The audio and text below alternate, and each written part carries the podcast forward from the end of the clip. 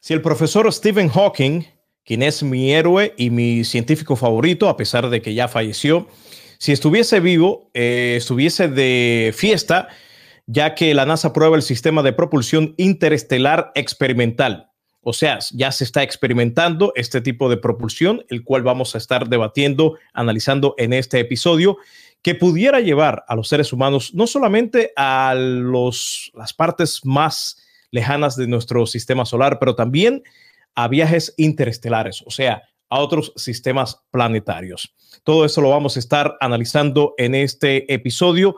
Vamos a hablar cómo han podido probar esta idea los científicos, también cuándo se podría lanzar la primera misión usando este tipo de propulsión.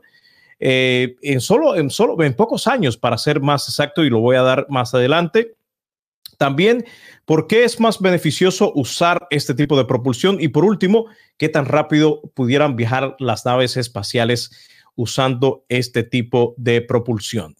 Todo esto en este episodio para los que nos escuchan a través de las diferentes plataformas de audio, ya sea Spotify, Google o Apple Podcasts. Gracias. También nos pueden ver a través de nuestro canal principal en YouTube. Búscanos como Alerta Nerdista. Y si ya nos estás viendo a través de YouTube, por favor, suscríbete al canal. También danos un like y lo más importante, por favor, comparte este video para que nos ayudes a seguir creciendo. Vamos a la información.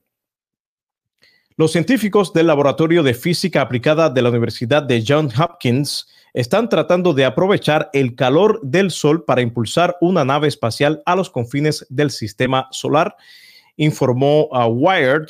Esto también sería para impulsar naves a otros sistemas planetarios. ¿Cómo han podido probar esta idea? Bueno, usaron miles de luces LED, LED en inglés, lo que muestra que la propulsión solar térmica no es solo una fantasía. Ahora, ¿cómo se pudiera eh, lanzar la primera o cuándo se pudiera lanzar la primera misión usando este tipo de propulsión? NASA está trabajando con científicos del Laboratorio de Física Aplicada para encontrar nuevas formas de propulsar naves espaciales a velocidades mucho más rápidas.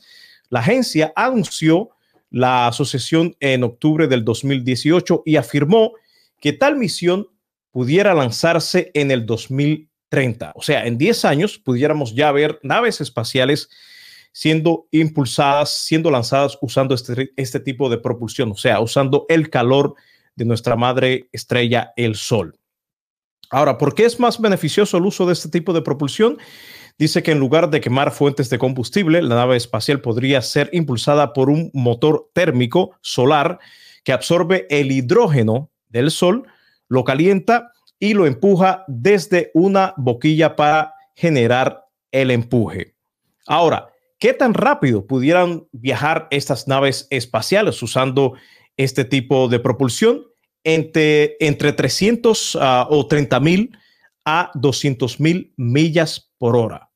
Para ponerlo en contexto, por ejemplo, la nave más rápida, la nave tripulada más rápida, eh, viajó a 24.790 millas por hora y este fue el Apolo 10. El Apolo 10 viajó a esta velocidad que como puedes comparar es mucho más lento que lo que pudiera viajar una nave eh, usando este tipo de nueva propulsión, que pudiera viajar entre 30 eh, mil a 200 mil millas por hora. Pero bueno, en unos 10 años vamos a poder ver este tipo de nuevas naves espaciales, las cuales no solamente nos van a llevar a los confines de nuestro sistema solar, pero también a otros sistemas planetarios, como por ejemplo a Alpha Centauri o Próxima Centauri, el próximo eh, sistema solar o el más próximo a nuestro sistema solar, que está aproximadamente 4,3 años luz.